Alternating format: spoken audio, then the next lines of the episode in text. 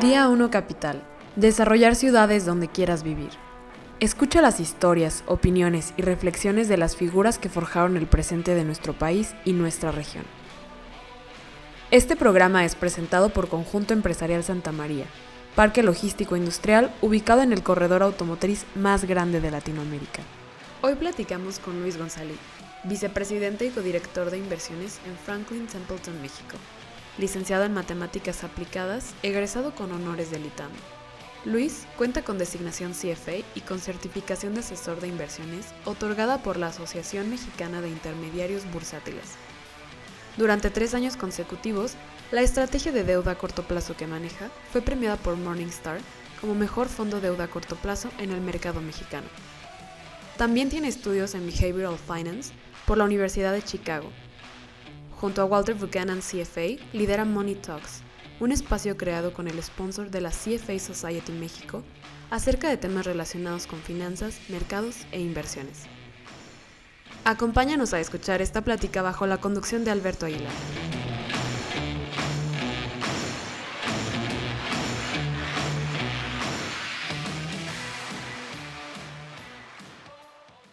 Luis, ¿cómo estás?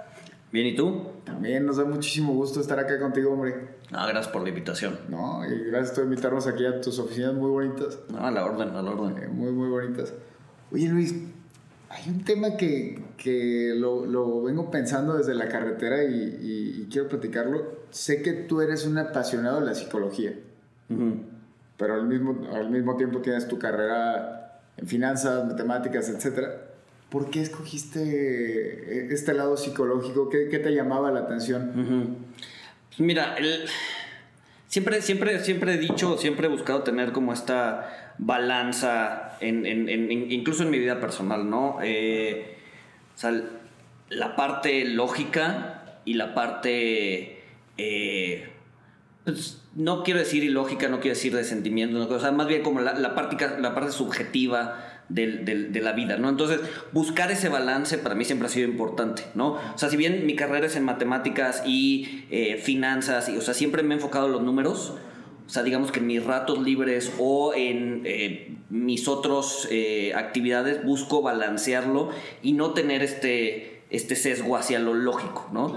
De hecho, cuando estaba en la prepa, pues o sea, mis opciones de carrera eran dos, bueno, eran tres uno que era matemáticas, que fue lo que terminé estudiando, y el otro era eh, psiquiatría. Pero para ser psiquiatra pues, necesitas ser doctor y la verdad es que yo, si yo veo sangre me desmayo, entonces dije, no, no la voy a hacer. Entonces después dije, psicología, entonces estaba entre psicología y matemáticas, ¿no? Me terminé yendo por matemáticas. Pero entonces con todo este nuevo, nuevo, este, eh, digamos que tendencia que ha habido en lo económico y en lo financiero, ¿no? Los últimos 20 años ha habido un boom de lo que se llama behavioral finance o finanzas conductuales, en donde los economistas dicen, a ver, toda esta idea de que somos racionales y toda esta idea de que, de que tomamos decisiones de manera racional y pensamos y hacemos números, la verdad es que o sea, la persona común no lo hace, ¿no? O sea, entonces pues, se han enfocado a ver cómo se toman las decisiones a nivel, a nivel personal o, digamos que el, agente económico promedio, ¿no? que no es racional, y ahí entra el bagaje eh, psicológico eh, pues bastante fuerte. ¿no? Entonces, esta idea de eh, juntar lo lógico con lo psicológico, pues a mí me cayó perfecto, ¿no? Porque el, digamos que la rama de, conocimiento que dejé atrás por estudiar matemáticas, ahorita la estoy involucrando en lo que hago, ¿no? Entonces estoy juntando lo que para mí era lo mejor de los dos mundos, que es los números y la psicología, ¿no? O, lo, lógico y lo, y lo psicológico, Y está bien interesante porque, digo, tú, mencionas 20 años, yo ahorita en la cabeza traigo 10, pero de que llegó Elon Musk a la bolsa de valores, y sin embargo también lo hemos visto en economías más chiquitas, ¿no? O, el caso de, de, de, estos de AMC y, los videojuegos. Sí, no, no, no. Y a ver, y, no viene, y no viene de, de, 10 años atrás, ¿no? O sea, prácticamente todas las burbujas financieras, desde los tulipanes en, mil, en 1600 y cacho, se deben a que la gente no es racional, ¿no? O sea, todas las burbujas financieras nacen de la irracionalidad de las personas. ¿no? Entonces, esta idea de, eh, de que somos irracionales, eh, a ver, viene de mucho atrás, incluso desde, desde Adam Smith, ¿no? O sea, a ver, Adam Smith lo tachan de, de, ser el padre del capitalismo y del padre del racionalismo económico, etcétera, etcétera. Pero todo eso es falso, ¿no? O sea, si ves el, libro importante de Adam Smith, o el que todo el mundo conoce, es el de la riqueza de las naciones. Diez años atrás se hace, tiene otro libro que se llama eh, La teoría de los sentimientos morales. Y en esa teoría, justamente lo que dice, o en ese libro, que es un libro como de 500, 700 páginas, describe cómo el ser humano toma decisiones desde su, o sea, usando, digamos que sus sentimientos, ¿no? O sea, su humor o su, su forma de pensar, ¿no? Entonces, esta idea de que el ser humano es racional es una idea muy arraigada en el siglo XX. Eh, que viene de varios economistas, particularmente de eh, Samuelson, que es uno de los grandes economistas del siglo XX. Este, muchos lo catalogan como el economista, o sea, más allá, o sea, más importante incluso que Keynes y otros grandes.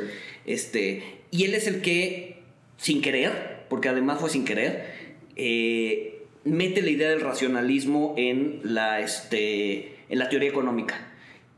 Y entonces todo el mundo se vuelve, o sea, se, o sea, se vuelve, o sea, o sea, se fascina con la idea y ahí es donde empieza el boom de eh, que todo lo económico puede ser eh, ligado a lo racional, ¿no? Entonces, la teoría de la utilidad, cómo traemos a valor presente los flujos, este, ¿no? O sea, cuando realmente no lo hacemos, ¿no? A ver, si pregúntale a cualquier persona en la calle, este si realmente hizo un análisis de sus flujos proyectados en los próximos 20 años para tomar una decisión de inversión hoy.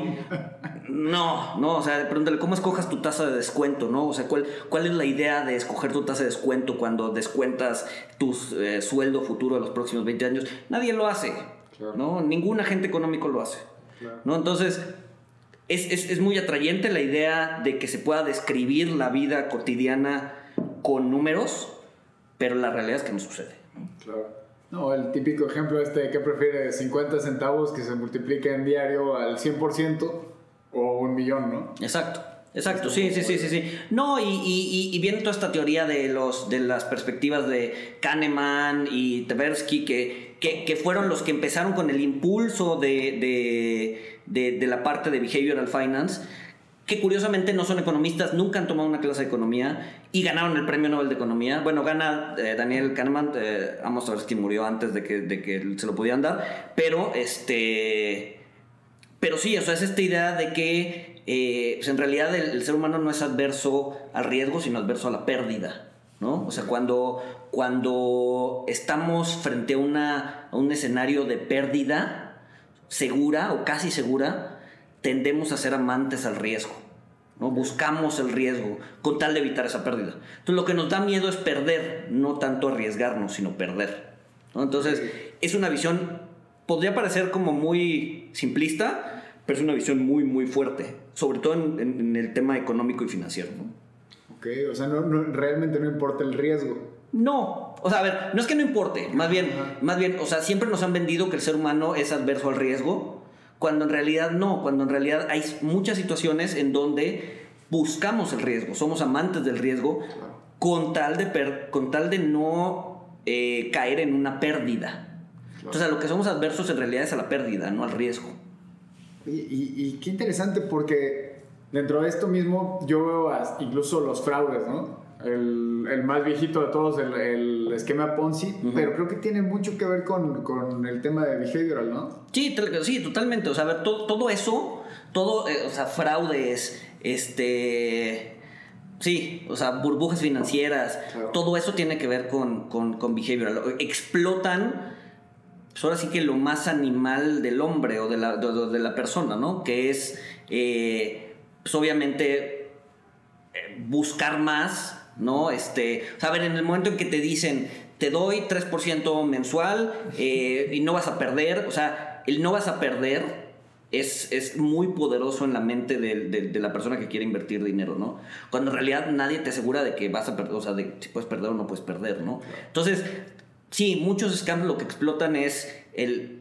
Pues, sí, el, el, la avaricia del, del, del, inversionista, ¿no?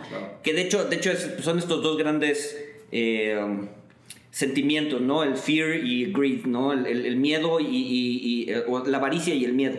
¿no? Y en los extremos los mercados pues son, son las, las, este, las fuerzas que lo guían, ¿no? La avaricia o, el miedo, ¿no? Claro, padrísimo. Pues leyéndonos un poquito más atrás, hace ratito afuera de, antes de entrar al micrófono, estamos platicando de, de tu infancia eh, y de cómo lo que estudias, lo que te gusta, te va formando como persona, ¿no? Tú estudiaste matemáticas. Yo estudié matemáticas aplicadas, sí. Me imagino fuiste una bala desde pues de, niño para la matemática. Me gustaban, ¿no? O sea, creo que para estudiar ese tipo de carreras te tiene que gustar. No tienes que... O sea, sí, obviamente en la prepa cuando les dije a mis papás vas a estudiar matemáticas, o sea, siempre me apoyaron, pero sí hubo cuestionamientos de, bueno, y, vas a dar clases, te vas, o sea, ¿qué, o sea, ¿qué vas a hacer, no? O sea, te vas a morir de hambre. Este... Pero, pero no, o sea, la verdad es que eh, por lo menos en el mundo financiero, el, digamos que la parte matemática es importante. Este, y hay un chorro de cosas que puedes hacer como matemático. Ya, o sea, sí puedes dar clases si es lo que te gusta. O bien puedes meterte a la parte de, eh, financiera o a la parte computacional. O hay un chorro de aplicaciones, ¿no? Entonces, este, más que bueno, a ver, sí, sí, sí, sí, sí, mi desempeño sí era bueno, digamos, pero más que bueno me, me, me gustaba, ¿no? Claro. Oye, y aquí hay un tema bien, bien interesante también en, la cuestión de, la enseñanza de la matemática, ¿no? Yo, lo personal, batallé muchísimo de, de, niño ya después cuando me di cuenta que había calculadoras y que el, el, razonamiento finalmente es otro tema completamente dentro de las matemáticas, me gustó más. Pero creo que a un nivel de primaria, secundaria, no, no han sido capaces, el, no sé si es el sistema educativo, no sé si son los maestros, pero de, de hacer ver eso a la gente. Sí, no, a ver, es que mucho piensan matemáticas y es hacer cálculos, ¿no? Este, las matemáticas van más para allá, es, es como una forma de pensar distinta, ¿no? O sea, te puedes decir hoy por hoy que el 85% de las técnicas o de, o de la matemática así tal cual que aprendí en la carrera no lo he usado en toda mi vida. ¿no? Pero ¿qué me dejó la carrera? Pues me dejó una forma de pensar distinta, ¿no? Una forma de pensar más estructurada, este... Sí, o sea, como, como, que te da una forma de pensar más lógica.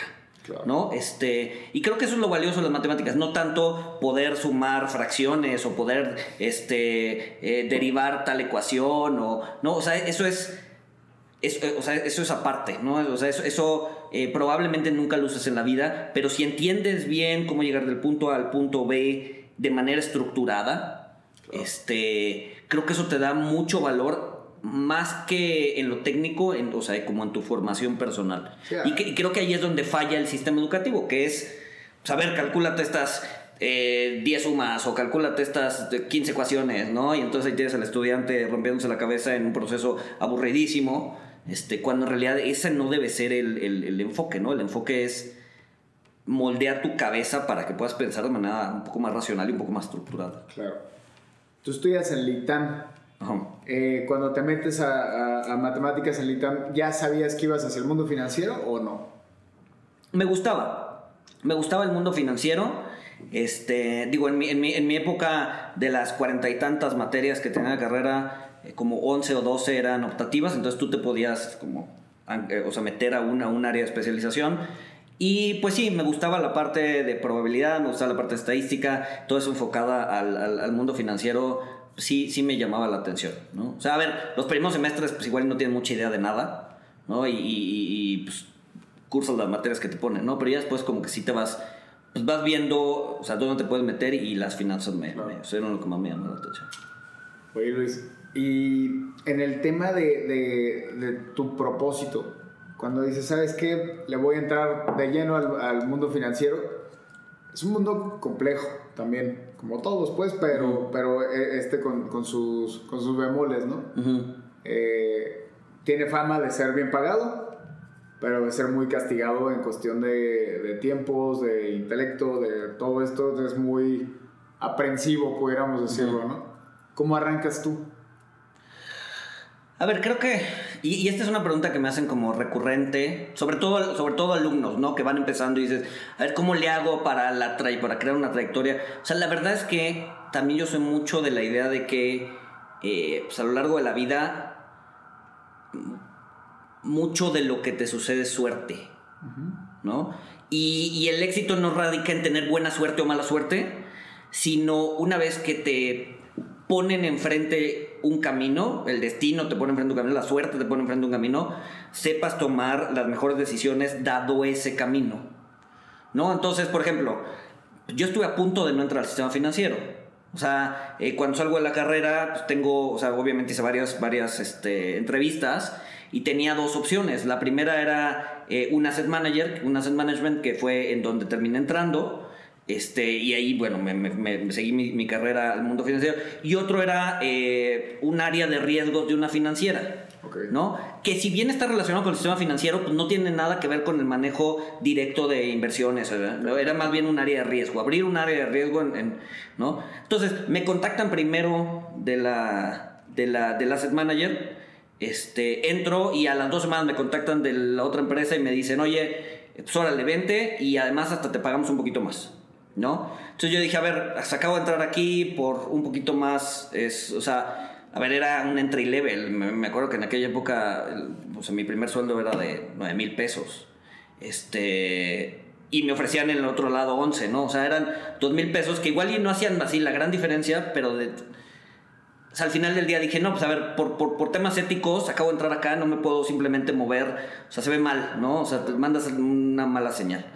Entonces, sí, al final del día me terminé yendo por, por, por asset management, pero fue suerte, ¿sabes? O sea, si se hubiera demorado dos días más, quizás estaría pues, en algún área de riesgos, en alguna empresa o en algún banco, o lo que sea, ¿no? Entonces, mucho tiene que ver con la suerte. Claro. Y a veces no saber exactamente a dónde vamos a, ir no, no tiene que ser malo necesariamente. Exacto. Y a ver, y y creo que muy poca gente realmente tiene claro hacia dónde quiere ir. ¿No? O sea, vas tomando decisiones pequeñas todos los días que te van llevando a uno u otro camino. Eh, y, justo la idea es que una vez que estás en una encrucijada, pues puedas tomar la decisión correcta, ¿no? O la decisión más acertada, o, a veces es la decisión que más paz mental te dé, ¿no? O sea, no necesariamente es eh, la que maximice tu utilidad en términos de ingresos, ¿no? O sea, muchas veces es pues, la que te dé más paz. Y, pues, generalmente eso es lo mejor. Y eso, y eso, es, y eso es algo que las nuevas generaciones, y cuando digo nuevas generaciones me siento viejo, pero, pero, pero me incluyo en esas nuevas generaciones, o creo que me puedo incluir en esas nuevas generaciones, y es el, el, el, la valorización de los intangibles. O sea, no todo es lana, ¿sabes? O sea, hay muchas empresas que, ok, sí, te ponen a trabajar 16 horas al día y te pagan mucha lana, pero hay otras que te pagan menos, pero pues que tienes un uso de tu tiempo muchísimo más eh, o, tienes un uso de tu tiempo mejor o, o, no sé, o sea, puedes hacer tus cosas, ¿no? O sea, por ejemplo, algo, algo padrísimo de Franklin, eh, de la empresa en la que estoy, es que eh, cuando tuve, yo tuve una bebé hace, bueno, yo no tuve, mi esposa tuvo una bebé, este, hace cinco años, yo les dije, a ver, yo no, o sea, no, no, no quiero ser el típico papá que se sale a las 8 de la mañana o a las 7 de la mañana, regresa a las 9 de la noche y ve a sus hijos el fin de semana, ¿no? O sea, yo creo que la idea de la paternidad tiene que ser en conjunto con la maternidad y los dos jalamos parejo y pues me tengo que hacer cargo de mi hija, ¿no? O sea, una vez que ya decidí que la tengo, pues quiero estar ahí, ¿no? Entonces les dije, a ver, yo busco eso, entonces, o sea, quiero, hay, hay que buscar formas en donde yo pueda tener las tardes libres, por ejemplo, ¿no? Entonces, que las empresas se puedan adaptar a eso eh, está padrísimo. Y, y, las, y las nuevas generaciones lo buscan y, lo agradecen, ¿no? o sea, uno, uno, no debería eh, vivir para trabajar, ¿no? O sea, el trabajo es una parte complementaria importante de la vida, pero no lo es todo, ¿no? Y, ese tema de los intangibles a mí me encanta, porque lo veo hacia adentro de las organizaciones y hacia afuera con sus clientes, proveedores, etc. ¿Cómo, cómo se podía evaluar un intangible? Eh, sobre todo en una empresa pequeña, mediana. Porque en la, en la grandota lo vemos, ¿no? Salen en la bolsa y mueven el mercado con, con puro intangible prácticamente. Pero ¿cómo, ¿cómo puedes evaluar estos intangibles en empresas chiquitas? Es a ver, es, sí, es complicado, ¿no? O sea, hablando ya particularmente de empresas, pues obviamente un, un, intangible importante es la marca, ¿no? Y si eres una empresa pequeña que nadie te conoce, pues, o sea, no, no, no, o sea, tu marca no tiene mucho valor, o sea, no eres un, no eres un Apple, no eres un Coca-Cola, ¿no? Entonces, eh, sí es difícil, ¿no? O sea, evaluar empresas, los intangibles de empresas pequeñas son, es, es, es complicado. Otro intangible, pues es, o sea, cada vez más eh, las empresas dependen de su capital humano, ¿no? De las personas, no tanto, sobre todo si es una empresa de servicios. Entonces, eh, sí, no, es trivial, no es trivial esa evaluación, ¿no? Y creo que debe ser como caso por caso. Claro. ¿Y tú, tú qué, qué tanto peso le darías a, a, una marca nueva, a una empresa nueva eh, en el tema intangible? Pues a ver, por ejemplo, eh, empresas que podrían ser disruptivas, este... Pues sí, a ver, a ver no, no, no, es un, no es un trabajo fácil, pero si es una empresa que está empezando en un nicho completamente desatendido, que trae un modelo de negocio interesante, este, obviamente es intangible, puede o, tiene muchísima, muchísimo potencial. Y, y, lo podemos ver en el caso de estas empresas que empiezan pequeño, ¿no? Eh, en, su momento, no sé, Instagram, que Facebook la compró, ¿no? Y la compró por miles de millones de dólares, ¿no? Este, pues era una empresa, no era una empresa tan grande, pero tenía un potencial grandísimo, ¿no? Entonces, pues vas y la compras y, este, y gastas un dineral, ¿no? Entonces, creo que, creo que ahí un poco es, tienes que ser una, o sea, una empresa grande, digamos, tiene que ser importante en su sector o conocer muy bien las tendencias hacia dónde va para poder hacer justamente esa evaluación de esa pequeña empresa. ¿No? ¿Por qué? Porque las empresas grandes pues, conocen hacia dónde va la tendencia, hacia dónde va el mercado y pueden identificar que, pues, a ver, estos, estos cuates, esta empresita de cinco personas, pues están, o sea, traen una buena idea, traen una buena marca o una marca con potencial este, y entonces ahí es donde, ahí es donde la evaluación es completamente subjetiva y, puede, pero, pero tienes que estar, ser un participante importante del mercado para poder hacer eso. Claro. Ah, ahorita dijiste la palabra disrupción. Eh, a mí me, me, brinca un montón y creo que va un poquito asociado con el tema de behavioral, ¿no? Eh, me cuesta a mí mucho trabajo, de hecho en la, oficina está prohibido decir que es disruptivo o que es exclusivo me hace muchísimo ruido porque ¿qué es realmente, no? Eh, ¿qué, qué, opinas tú de, de este, en este sentido de, la, de comunicar eh, a veces esas cosas? No, sé si me, si me estoy Sí, sí, no, no, te entiendo perfecto. Te entiendo perfecto. Y, y, y es parte también del tema de, de, de finanzas conductuales, ¿no? O sea, tendemos a, o sea, cualquier persona tiende a enamorarse de las historias, ¿no? O sea, todo este tema de las narrativas. O sea, las narrativas pues, mueven mercados, mueven países, mueven este, clases sociales, ¿no? Entonces, o sea, ahorita obviamente hay una narrativa muy fuerte acerca de lo que es y no es disruptivo. Y entonces, si le metes a tu producto la palabra disruptivo, ya vale más. cuando pues nada más es una palabra extra, ¿no? Es un poco lo que pasa también con blockchain. ¿no? O sea, todas las empresas que te dicen, oye, sí, yo te estoy ofreciendo tal solución con blockchain. Ah, pues entonces ya vale el triple. No, cuando no necesariamente lo necesita, pero pues como dice blockchain y blockchain está de moda, pues se triplica, ¿no? Entonces, sí, o sea, es bien, bien difícil saber qué es lo que va a ser disruptivo o no. Y muchas veces, hoy por hoy sobre todo, que es una tendencia creciente, pues obviamente quieres decir que tu goma de mascar es disruptiva y entonces la gente la va a comprar más, ¿no? Porque es disruptiva, ¿no? Entonces, sí, o sea, creo que es una buena práctica eh, intentar salirnos de, pues, de, esos adjetivos este, y, dar resultados y no simplemente decir mi, mi, mi, tasa es disruptiva y, ya por eso la tienes que comprar, ¿no? Sí, sí, yo la vi en la oficina de al lado, ¿no? exacto, ¿Disruptiva para quién? Exacto, exacto, exacto. Sí, y es bien difícil saber, ¿no? O sea, es bien difícil eh, saber si, si, o sea, si efectivamente es disruptivo o no, ¿no? Yo creo que es parte de subirte la tendencia y buscar posicionar tu marca o tu producto sin necesariamente tener esas características, ¿no? Claro, padrísimo. Oye, ahorita ah, mencionaste el blockchain. Mm.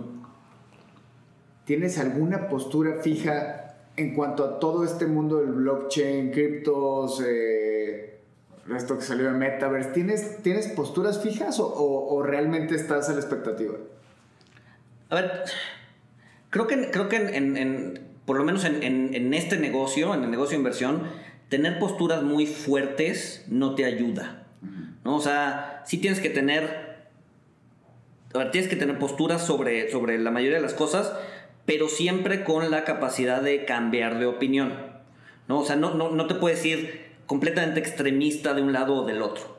Entonces, creo que, a ver, creo que la tecnología es valiosa. Eh, creo que la tecnología llegó para quedarse.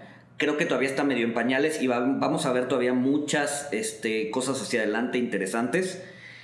Eh, creo que el mercado se está clavando muchísimo en la parte de criptomonedas, por ejemplo, cuando puede tener muchas otras aplicaciones, ¿no?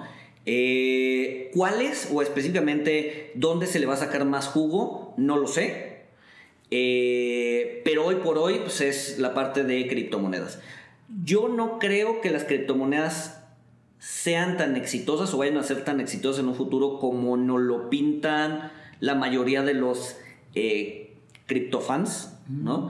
Este, pero tampoco creo que van a desaparecer. ¿no? O sea, creo que eventualmente va a llegar, van a llegar a un punto medio, eh, van a encontrar su nicho eh, que bien podría ser un medio de pago, que fue para lo que se creó, ¿no? ¿No? El white paper de Satoshi te habla de un medio de pago. Y como medio de pago funcionan, no funcionan perfecto, ¿no? Porque hay medios centralizados, llámese Visa, Mastercard, que funcionan muchísimo más rápido, este, pero sí como un medio de pago eh, pues, probablemente más barato, ¿no? O sea, eh, hay empresas aquí en México que se dedican a las criptomonedas que pues, han encontrado un buen nicho en, el, en la transferencia de eh, remesas, por ejemplo. ¿No? O sea, si tú intentas mandar una, una remesa por el sistema financiero, te sale carísimo, te cobran 5, 10%, mandas mil dólares, a tu familiar le llega 900, ¿no? Entonces, eso no está padre, ¿no? Mientras que si lo mandas vía un, una criptomoneda, pues llega igual de rápido o más eh, y sin las comisiones tan fuertes, ¿no? Entonces, hay un uso ahí. Pero de ahí a que toda esta narrativa de las criptomonedas subiendo, que van a derrocar el dólar y que bla, bla, o sea, creo que eso es creo que, creo que eso es demasiado. Es una película de ciencia ficción, prácticamente, ¿no? Exacto. Oye, pero sí la ves lo suficientemente fuerte como para que haya una regulación fiscal sí, totalmente. Totalmente. O sea, eventualmente, o sea, hoy por hoy no han sabido cómo regularla bien, bien, bien. Eventualmente yo creo que van a encontrar la forma este, y la van a regular. ¿Y por qué la van a regular? Para que le puedan cobrar impuestos, ¿no? O sea, no la puedes, o sea, si, le, si prohíbes algo, pues no le puedes cobrar impuestos, ¿no? Entonces, eh, no creo que las prohíban, pero sí yo creo que las van a eventualmente regular de cierta forma para, este, para poderles cobrar impuestos, ¿no? Claro. Oye, ¿y del blockchain? en, sí estos contratos eh, inteligentes, etcétera, etcétera, ¿qué tanto futuro les ves? Porque por ahí escuché al fundador de Nubank y hablaba que para él, yo no, no, no, no, no sé bien por qué lo dice, pero finalmente él decía que él ve la democracia solamente pudiera funcionar por un algoritmo como blockchain.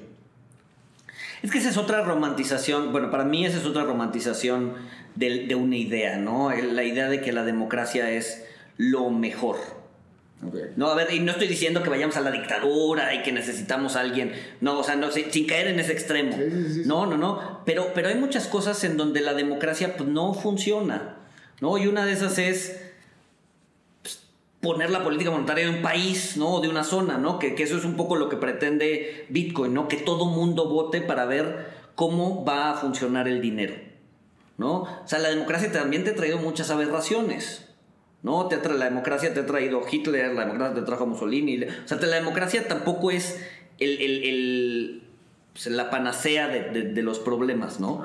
Entonces, a ver, creo que, creo que, o sea, independiente de Bitcoin, porque Bitcoin no tiene, no tiene contratos eh, inteligentes, pero por ejemplo en el lado de Ethereum, o sea, sí tienes como muchas posibilidades pero también creo que se está exagerando mucho, ¿no? Por ejemplo, el caso de los NFTs, ¿no? De estas obras de arte.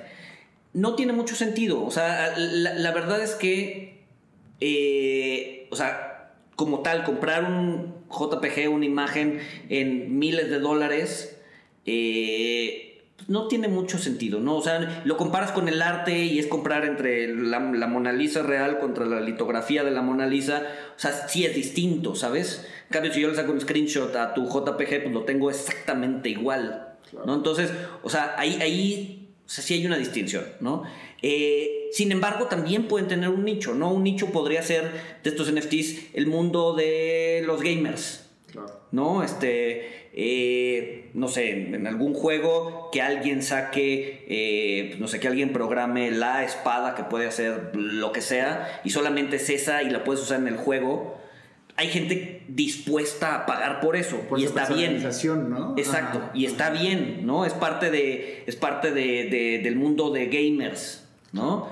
¿Estaría dispuesto a pagar 5 millones de dólares por esa espada? Ah, Quién sabe, yo creo que no. Yo creo que nadie estaría dispuesto a pagarlo. Hoy por hoy sí lo están pagando, ¿no? Pero bueno, este. Entonces, creo que tienen su nicho, ¿no? Pero ahorita pues, hay un exceso de liquidez enorme. O sea, hay mucho dinero en el sistema. Producto de la Fed, del sistema de, temas de, de, política fiscal en Estados Unidos, etcétera, etcétera. Una vez que se empieza a retirar ese dinero del sistema, pues lo más probable es que todas esas valuaciones se vayan para abajo. Pues lo que no entiendo. Entonces, a ver, no, no, lo quiero decir así, pero sí lo voy a decir así. ¿Entonces la gente es tonta? No, no, no, no, no, no, para nada. O, o, por, qué, por, qué, está pasando a, a este nivel? O sea, eh, estaría más lógico para mí en lo personal que pasara una o dos veces, pero que lo estén comprando a ese nivel y, cómo les ha transformado el, la visión a tanta gente no lo alcanzo a entender, de verdad. No, no, no, no, es que, no es que sea tonta o no. O sea, yo creo que la gente es. Y tampoco quiero decir irracional, la gente es humana, tiene sus periodos de irracionalidad. ¿no? O sea, vean, vean 1630, la gente pagaba un dineral por un bulbo de, de ¿cómo se llama? De, de tulipán, ¿no? Cuando sabía que pues tenía una vida útil y se, o sea, no, no, no tenía sentido, en retrospectiva ninguna burbuja tiene sentido, pero en el momento pues sí. ¿no? Entonces, o sea, pues igual mucha gente lo compra con la idea de que podría subir mañana, ¿no? Y tu, y tu JPG de CryptoPunk, este, hoy lo compraste a 100 mil dólares y mañana lo puedes vender a 200 mil y te hiciste una ganancia, ¿no? Entonces, hay mucha especulación también. Entonces, no necesariamente tiene que ver con la, eh, pues con la inteligencia de la persona, ¿no? Y, y, aquí, cuando, o sea, cuando hablo de esto, me gusta hablar del, del, de Newton, ¿no? De Isaac Newton. Eh, Isaac Newton vivió una de las burbujas financieras en la historia que se llama la, burbuja del South Sea, ¿no? que es de la, eso era una empresa, no voy a entrar en detalle, pero en, general era una empresa de Inglaterra que eh, tenía cierta eh, inteligencia, bueno, inteligencia, era como, perdón por la palabra, un poco disruptiva en su momento. Este... Seguro esa sí era disruptiva. Sí, porque tenía, tenía ciertas cosas financieras que no tenían otras acciones. Claro. ¿no? Entonces eh, se empezó a subir mucho. Newton se mete, o sea, parte de su, parte de su lana, la mete a la, a la, a la, a la, acción, sube, sube, sube, duplica su dinero, se sale y dice, pues soy inteligentísimo, dupliqué mi dinero. La acción sigue subiendo, ninguno de sus amigos se sale, la acción sigue subiendo, llega a 800% y Newton dice, bueno, pues no, igual no fui tan inteligente. Se vuelve a meter con todo su lana, sube todavía a 1000% y de 1000% se cae en cuestión de días hasta el suelo, ¿no? Entonces Newton, la mente más brillante de su época, perdió pues prácticamente una gran parte de su fortuna en una burbuja financiera, ¿no?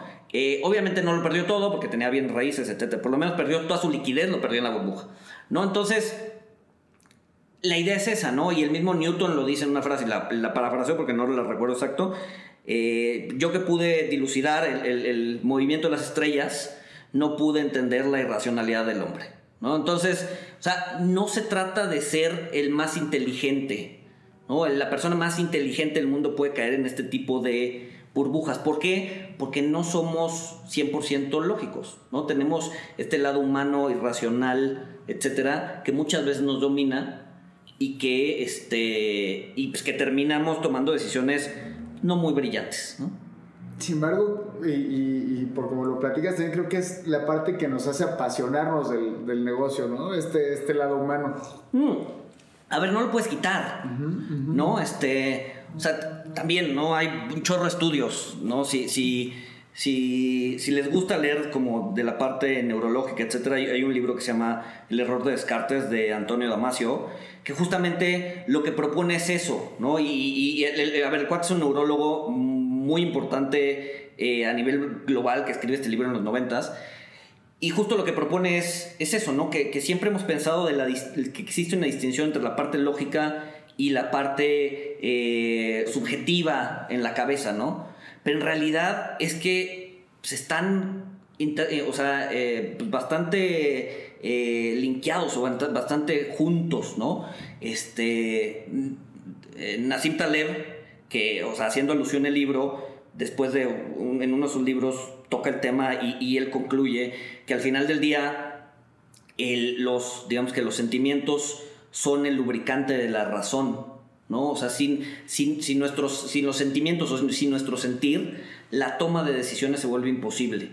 ¿No? Y este es uno de los y esto es uno de los experimentos que hace Damasio, ¿no? O sea, por X o Y razón durante su carrera eh, tuvo que operar a pacientes y en esas operaciones tuvo que remover un área del cerebro que era o sea, que se encargaba particularmente de los sentimientos, ¿no? O, o del sentir.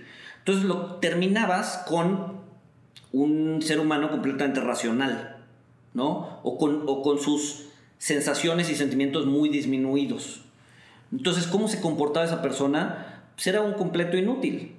¿No? ¿Por qué? Porque no podía tomar la decisión más simple, que era, o sea, levantarse de la cama le costaba trabajo. Se explotaba. Exacto, ¿no? Este, lavarse los dientes, me lavo los dientes o no me lavo los dientes, era una, era una decisión de, horas de estar ponderando si valía la pena lavarse los dientes o no, ¿no? Entonces, los sentimientos justamente nos ayudan a tomar, a tomar decisiones, no podemos eliminarlos. Podemos atemperarlos, podemos darnos cuenta de sesgos, podemos darnos cuenta de que tenemos un exceso de confianza, etcétera, etcétera, y poder tomar mejores decisiones. Pero eliminar los sentimientos de la toma de decisiones es imposible. ¿Crees que los mercados se equivocan? A ver, no. Al final, al, final del día, los mercados financieros, la economía, las finanzas, son, no son una ciencia exacta, son una ciencia social. Entonces, ¿qué significa que se equivoquen? Pues quién sabe. ¿No? O sea, eh, como que no existe verdades absolutas en, la, en, la, interacción humana, ¿no? Entonces, se equivocan, pues probablemente, o sea, no, no, no sabría qué responder, exageran, probablemente sí, o sea, yo creo que los mercados muchas veces exageran o muchas veces se vuelven irracionales. Pero que se equivoquen o no. no, se puede decir hasta. Sí, o sea, al final del. Sí, sí, sí, sí. O sea, sería un juicio de valor muy fuerte decir que una persona esté equivocada en sus opiniones, porque al final del día pues, es una opinión. O sea, si tú vienes y me dices el teorema de Pitágoras está mal, entonces si te digo el que estás mal eres tú, ¿no? Porque el teorema de Pitágoras funciona con humanos, sin humanos, en Marte, en Júpiter, en donde tú quieras, ¿no? Funciona y punto. ¿No? Pero si tú me vienes a decir, oye, el capitalismo está mal, pues puede haber un chorro de opciones en donde, bastante discutibles, en donde yo te puedo decir, pues no, por esto. Entonces, al final del día, toda ciencia social es debatible y toda ciencia, o sea, no, no hay una verdad absoluta como tal, ¿no? Claro. Sí, si no, ya, ya estaría en búsqueda al menos de eso, ¿no? Sí, exacto. Oye, eh, ¿cuál ha sido tu peor error desde que entraste, un error que te haya enseñado mucho desde que entraste al mundo financiero?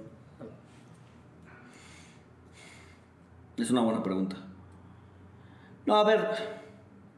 Casi te saque a patadas. Ajá. Ya sabes que igual esto no es para mí. No sé, a ver, e-, error como tal.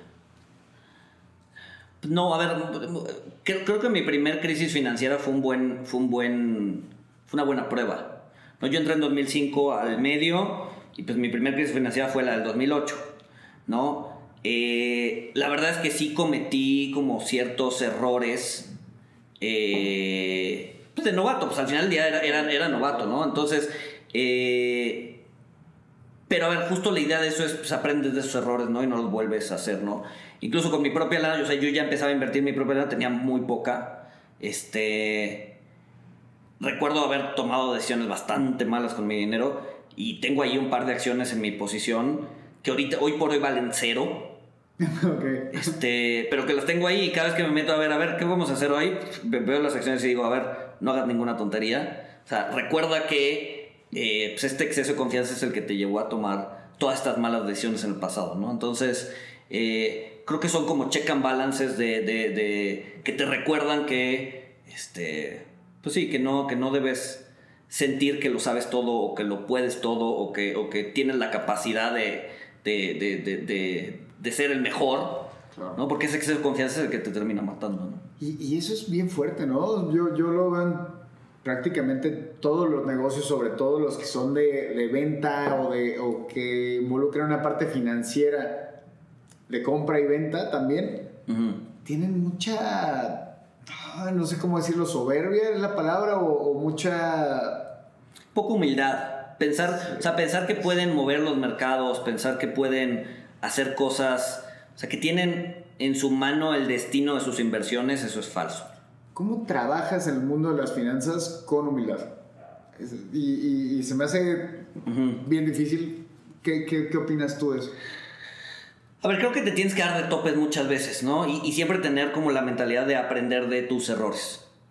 Eh, de hecho, hay, hay- hay- un estudio bastante bueno que se llama eh, Boys Will Be Boys, este, que justo lo que, lo, que, lo que concluye es que los hombres tienden a tener más exceso de confianza que las mujeres. O sea, que, que- que en el área de inversión, que la toma de decisiones, las mujeres toman mejor decisión de inversión que los hombres.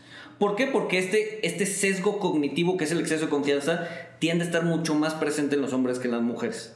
¿No? Entonces, eh, digo, se me, hace, se me hace simpático, ¿no? Hablando de la Claro, distinción de, de la distinción de género y hablando de cómo está el mercado financiero hoy, ¿no? O sea, por X o Y razón, el mercado financiero como que siempre ha sido asociado con eh, la figura masculina, ¿no? Y si, y- y si te metes a ver el mundo financiero hoy, cómo están las empresas, de- o sea, gente que maneja el dinero, pues te puedo decir que el 90% son hombres y el 10% son mujeres. Y es curioso ver que las mujeres en el largo plazo tienden a tomar mejores decisiones que los hombres. Claro. ¿no? Entonces, ya me desvié un poquito del tema, este, pero, pero es eso, ¿no? O sea, cómo atemperar el exceso, el exceso de confianza, ¿no? Al parecer, las mujeres son mucho más hábiles para eso que, que nosotros. Y totalmente, yo lo veo incluso en mi relación, ¿no? Mi- de repente mi chava me dice, ¿sabes qué? Yo no haría eso. Exacto. Eh, pero es tu bronca, ¿no? Y de repente ya me doy cuenta que te- tenía, Sí. tenía razón, ¿no? Sí, a veces sí. no, también pasa. Sí, sí, sí. No, a ver, no quiero decir que las mujeres siempre tengan la razón. claro, claro. Si, si- si mi esposa está escuchando, tú siempre tienes la razón. este. pero, este. Pero tienden en el largo plazo o en el acumulado a, este, a tomar mejores decisiones, por lo menos de inversión. Claro. Sí, me, me- me suena lógico también. Eh, oye Luis, ¿qué proyecto traes ahorita que te emocione para, para los próximos dos años? Puede ser personal, puede ser eh, profesional.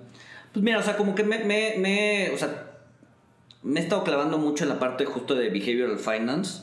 Este, en febrero todo parece, o sea, todo parece, bueno, ya está casi todo firmado y todo. Voy a empezar a dar un curso en el TEC de Monterrey para, para una licenciatura. Justamente siento, no he visto yo en ningún otro lado o en ninguna otra universidad del país que den un curso o una materia de eh, introducción a las finanzas conductuales. Entonces la estoy armando desde abajo. Eh, me ilusiona bastante, ¿no? Me ilusiona bastante porque en México hay muy poco material de eso, ¿no? Este, en México hay muy poco material en español, eh, tropicalizado, si lo quieres decir así, eh, de divulgación de este tipo de, de este tipo de ideas, ¿no? Entonces, eh, creo que ese es un proyecto personal que me, que me llama mucho la atención, que, que me gusta, que me tiene ilusionado y creo que... eh, Creo que ser de los pioneros en, en el país en hacer ese tipo de cosas creo que es bastante valioso. Está padrísimo. ¿no? Los avisos para, Sí, seguro. para entrarle. Sí, seguro, seguro, seguro. Oye, mira, nosotros en la empresa nos dedicamos al bien raíz, como, como te platicaba hace rato. ¿Qué postura tienes tú eh, dentro de un portafolio? Sabemos que tiene que estar pues, variadito y ¿qué postura tienes tú acerca del, del bien raíz? Ujú. A ver, mira, no, no, no es una inversión para todos. Claro. ¿No? O sea, eh, lo puedes ver en, en, no sé, en- a nivel institucional, fondos de pensiones, fondos patrimoniales. Eh, bueno, patrimoniales sí tiende a tener un, un- un factor de bien raíz, ¿no? Sobre todo si es un patrimonio un poco más viejo. ¿No? Pero, por ejemplo, fondos de pensiones, tesorerías y eso, no, o sea, no hay forma de invertir directamente en bienes raíces. Puedes invertir a través de fideicomisos o a través de fibras, ¿no? Este, que es como la forma más bursátil de hacerlo, ¿no? A través de una fibra. Claro, con el ticket más pequeño, por Exacto. así decirlo, y no comprar basura, ¿no? Exacto. Este, pero a ver, creo que, creo que hay mucho, muchas oportunidades en el país, ¿no? Este, en términos de, de bienes raíces. Me comentabas que ustedes están en Celaya. Este, particularmente no conozco la, la, la, la, este, la, o sea, cómo está la zona o, o- o- o la dinámica, exacto, la dinámica de la zona, pero eh, pues al final del día México es un país eh, pues que se está industrializado, o sea, bueno, no que se está industrializado, ya está bastante industrializado, pero que puede captar como mucho de lo, eh, de las, o sea, del juego este que se trae Estados Unidos, China, o sea, muchas empresas pueden venir acá a hacer negocios. Hoy por hoy el clima político no ayuda mucho, ¿no? Pero, pues, el clima, político puede cambiar de manera importante en 2024, ¿no? Y eso, y eso te da un vuelco en eh, cómo ven desde afuera al país, ¿no? Entonces, eh, sí, a ver, creo que partes industriales, este, como que to- todo, todo lo que le dé eh, soporte a la industria tiene bastante, bastante valor. Aquí, aquí hay un tema bien padre. A nosotros nos ha tocado hablar con extranjeros que parecería que tienen más confianza en el país que los mismos mexicanos, ¿no? Eh, ¿Crees que, me- y me quiero imaginar que tú ya lo estás viendo desde un lado también psicológico un poco, ¿no? Pero, ¿por, por, por qué está pasando esto? El, el- realmente el mexicano está destinado, el mexicano promedio me refiero, está destinado a, a tener un poco más de complicaciones para crecer y, y el gran capital menos o... No, no, yo, a ¿O ver, yo, qué crees que se- no, yo creo que pasa en todos lados, no solo en México. No, yo, a ver, yo creo que el local en cualquier país siempre va a tener eh, percepciones más eh, extremas que eh, un extranjero. ¿Por qué? Porque el local está muchísimo más eh, expuesto al ruido interno, ¿no? Este, por ejemplo, nosotros pues, nos tenemos que chutar todos los días eh, las mañaneras o eh, lo que dijo X político o, ¿no? Que muchas veces se quedan simplemente ruido, ¿no? O sea, realmente de todo ese ruido que hay en el mercado, muy poco se llega a concentrar o, o a concretar más bien, ¿no? Que es lo que termina afectando en el largo plazo. El extranjero no, el extranjero solamente ve, o sea, no ve todo ese ruido interno, eh, sino que ve lo que realmente está pasando, lo que sí se concreta y hacia dónde va en el mediano y largo plazo. Y funciona en México, funciona en Estados Unidos, funciona en Canadá, funciona en cualquier país. ¿no? El, el- el- local tiende a estar mucho más expuesto al ruido local que al extranjero. ¿no? Entonces, en ese sentido creo que eh, nosotros como mexicanos pues, tenemos eh, mucho, una posición mucho más extrema de lo que está pasando en el país que, que el, que el extranjero como tal. ¿no? Claro. Oye, en cuestión de, de inversiones para un chavo que probablemente empieza, eh, ¿cuánto consideras que es algo, eh, y, y no quiero caer en el bueno o malo, sino algo, algo aceptable y, y- y bien hecho de en cuestión de rendimientos anuales? Vamos a decir que se dedica a vender tazas de café. ¿Sabes qué? Pues anualizado, ya quitando mis costos y todo, mi, mi- me rindió tanto. ¿Cu- ¿Cuánto O sea, crees pero a que- nivel, a nivel bursátil. Pues a nivel bursátil o a nivel eh, emprendimiento, va- vamos a decirlo, ¿no? Eh, ¿con ¿Cuánto crees que sea algo aceptable para permanecer dentro de, de de un negocio, de alguna de algún compromiso, por así decirlo? A ver. eh, o sea, obviamente es bien variado, ¿no? Sí, sí, sí, este. eh, o sea, lo que te diría es. Estamos acostumbrados a ver nuestro capital como el dinero que tenemos en el banco. ¿no? O, los, o, o- la propiedad o lo que sea, ¿no? Cuando en realidad no es cierto, ¿no? O sea, un joven, 20 años, 18 años, tú dices, oye, es, no, tiene, no tiene nada en el banco, tiene 20 mil pesos en el banco, ¿no? Este, eh, por lo tanto no tiene nada, ¿no? O sea, esa es una visión muy, como muy clásica de ver la riqueza, ¿no? Y, y no quiero sonar romántico, pero, o sea, la riqueza de un cuate, que una, una persona que va empezando, está en su capital humano, ¿no? Entonces, armar un portafolio tomando en cuenta ese capital es importantísimo. Entonces vamos a poner un ejemplo. Eh, um, estás empezando 18 años, te contratas en una empresa. Entonces, ¿cuáles tus eh, o, cuáles son tus este eh, tus flujos financieros o tu riqueza financiera cómo está trabajando? Lo que tienes en el banco, pues está ahí, ¿no?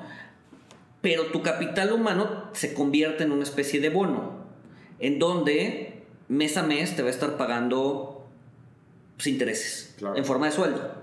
¿No? Entonces, el capital financiero que el que tienes en el banco, pues probablemente para diversificarte lo tendrías que meter en cosas no correlacionadas a tu capital humano, que en este caso es un bono, que te está pagando mensualmente un, un interés. Entonces, probablemente las, los, las personas que están eh, contratadas en una empresa, todo ese capital financiero o el poco capital financiero, pues es recomendable que lo metan en cosas un poco más riesgosas, ¿no? Equity, etc. ¿no? Al revés, tienes un chavo que no se quiere contratar y empieza a emprender, ¿no? Pues probablemente no tenga un sueldo, ¿no? Este, probablemente no reciba un ingreso fijo al inicio, entonces digamos que su capital humano se comporta más como una acción, en donde buscas apreciación, en donde pues, probablemente no te dé dividendos o los dividendos te dé poco, entonces su capital financiero no debería estar en cosas riesgosas, debería estar en cosas más ligadas a bonos, ¿no? Entonces, eh, esa diversificación es básica para lograr un portafolio integral de tu, eh, de tu riqueza, donde, tú, donde, sobre todo cuando eres joven, tu riqueza está en el trabajo que puedes desplegar los próximos 40 años. ¿No? Entonces, ¿qué es recomendable o qué rendimiento? Pues mucho va a depender de, a qué te dedicas y cómo está el mercado, ¿no? Eh, lo que sí yo recomiendo es, si eres chavo, tienes poca lana, y le quieres meter a la bolsa, no busques, probablemente no al inicio, pero no busques tener un portafolio súper diversificado. Pues juega, o sea, juega a la bolsa. Y, a ver, y, no es una recomendación eh, común, ¿no? O sea, todo el mundo te va a decir, desde que, desde que tengas un peso, diversifique el peso, ¿no? No, o sea, al principio tienes poco que perder y mucho que ganar, no en temas de rendimiento, sino en temas de aprendizaje. ¿no? O sea, a ver, en el momento en que. Eh, en el momento en que en el momento en que empiezas a apostar, te vas dando cuenta, apostando en la bolsa, te vas dando cuenta de tu nivel de riesgo o el nivel de riesgo que puedes eh, tolerar. ¿no? Si eres, si tienes tus 10 mil pesos en Bitcoin y estás todo el día pegado a la pantalla, eh, tu calidad de vida disminuye porque pues, estás picándole refresh cada 5 minutos, eh, te invitan a una fiesta y no sales por estar pegado a la pantalla para ver cuándo es el momento apropiado de vender. O sea, no, eres, no eres una persona que, que puede aceptar mucho riesgo, ¿no? O sea, si el riesgo no te deja dormir, entonces busca una forma de disminuirlo. Entonces, ese aprendizaje, o sea, no nada más apostar por apostar, es apostar o, tomar decisiones con mucho riesgo para saber qué tanto puedes tolerar. Y una vez que ya tengas un capital importante, no hagas tonterías. O sea, no es lo mismo hacer tonterías con 10 mil pesos que con, pues, no sé, a los 40, 50 años con 5 millones en el banco. ¿no? Entonces, eh, creo, que, creo que los muy jóvenes, los que empiezan a invertir, creo que deben pasar por un periodo inicial de, eh, de jugar. ¿no? O sea, y al final del día, pues así es como aprende el, ser humano, ¿no? Los niños aprenden jugando, ¿no? o sea, lo lúdico o, el juego es la forma más eh, fácil, entretenida e incluso que más se queda contigo al momento de aprender, ¿no? Entonces, creo que al inicio no está mal que el joven tome muchos riesgos, siempre y cuando aprenda de esas lecciones, ¿no? Y ya después, ya que tengas un patrimonio más formado, más serio, más... Entonces ya empiezas a aplicar los conceptos pues, que te enseñan en la escuela, ¿no? Diversifica, no metas todos los besos, ¿no? Claro. O sea, tú, tú le... El otro día platicando con, con un grupo de amigos, ¿no? Platicábamos la diferencia entre una eh, acción o un bien caro y un bien accesible este, y hacíamos la comparación, ¿no? Que Apple cueste tanto no quiere decir que sea caro. Puede ser que no sea tan accesible como esta otra acción, ¿no? O sea, no, no va una, una cosa amarrada con la otra. No, a ver, o sea, a ver, y ese también es como error común, ¿no? O sea, que, que, que el precio, que una acción cueste 100 y otra acción cueste 200 no te dice absolutamente nada de nada, Claro. ¿no? O sea, el precio de la acción no te dice qué tan caro está o qué tan barato está, ¿no? Este, para eso tienes que ver múltiplos, otras cosas. Claro. Eh, y hoy por hoy tampoco es un tema, porque ya muchas plataformas, sobre todo Estados Unidos, y ahorita hay varias plataformas en México trabajando con eso, te pueden vender fracciones de acción. ¿no? Entonces, si la acción de Apple está en dos mil pesos y tú nada más tienes eh, 100 pesos, pues puedes comprar una fracción de la acción de Apple con tus 100 pesos.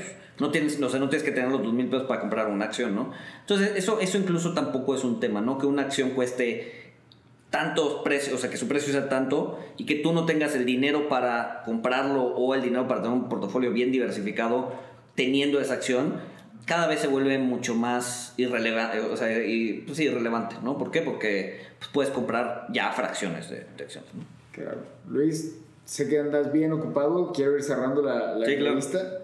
Y me gustaría preguntarte si nada más pudieras dejarle un consejo a, a- a tu, a tu nuevo bebé, que sabemos que, que ya lo tuviste. Ajá. ¿Cuál sería? Uno solo.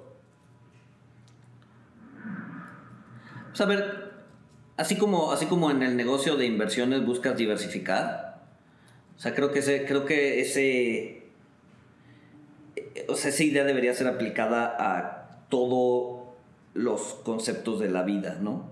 O sea, no, o sea, balancear tu tiempo, balancear tu conocimiento, balancear, o sea, siempre estar buscando balancear tu vida laboral, personal, de todo. O sea, creo que al final del día te lleva a un.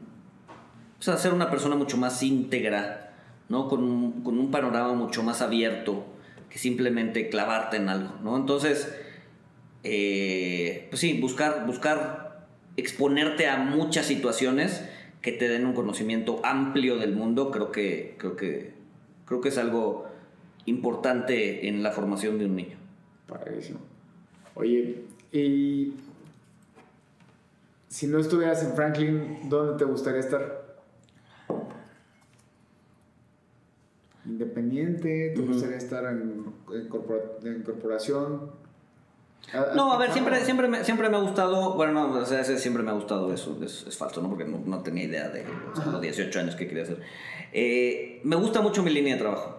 Claro. ¿no? Si no estuviera aquí, buscaría estar en otro lugar en donde eh, pueda hacer algo similar, ¿no? Claro. Este, me gusta la academia, eh, me gusta como... Pues sí, o sea, me iría hacia ese lado, ¿no? Si no puedo estar en un asset manager, pues igual probablemente buscaría algo en la academia o... ¿no? Es, es algo que me gusta y me apasiona. Un libro que recomiendes a, a- a la gente que nos escucha, De finanzas, que quieras. Pues mira, a ver, yo creo que eh, algo para adentrarse en el mundo de las finanzas conductuales eh, podría ser algún libro de Thaler, de Richard Thaler, por ejemplo, hay uno que se llama, en inglés se llama Notch, en español se llama Un Pequeño Empujón, creo que es, creo que es un buen inicio para el mundo, este, para entrar en las finanzas conductuales. Otro libro de él eh, podría ser... eh, um, Misbehaving, se llama en español, o digo en inglés, o creo que la traducción al español, o sea, el libro se llama Portarse mal, eh, que es justamente esta visión, ¿no? Del economista que se porta mal, del economista que no cree en, en- en- en la, en, en el ser humano racional. Ese es del lado de, de, de- de behavioral finance, ¿no? Obviamente también, digo, un poquito más técnico, el, el de pensar rápido, pensar despacio, de Daniel Kahneman. Creo que si les interesa el tema de behavioral finance, creo que, es, creo que son libros importantes. Y pues, del lado más de, de literatura, a mí me gusta muchísimo un escritor portugués del siglo pasado que se llama Fernando Pessoa. Este, el libro del desasosiego, escrito por él, es, o sea, para mí en su momento cuando lo leí, sí fue un libro que, eh, de, esos, de esos libros que te cambian la forma en la que ves la vida. ¿no? Lo leí cuando tenía como 22 o 23.